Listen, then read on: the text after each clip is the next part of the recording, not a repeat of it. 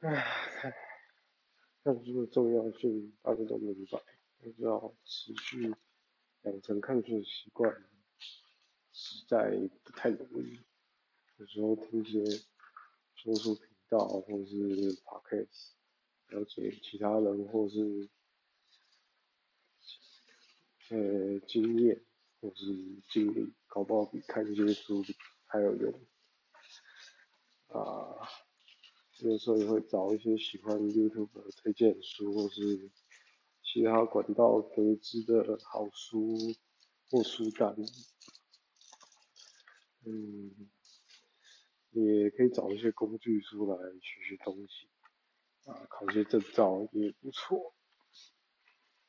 我自己以前是为了考国英，所以一定要养成读书的习惯。虽然刚开始很痛苦，但习惯之后。其实也还好，因为当时没有什么经济压力跟时间压力，所以读起来也比较轻松。啊，我现在也会利用空闲时间就打开一些电子书 APP，随便找本书来看。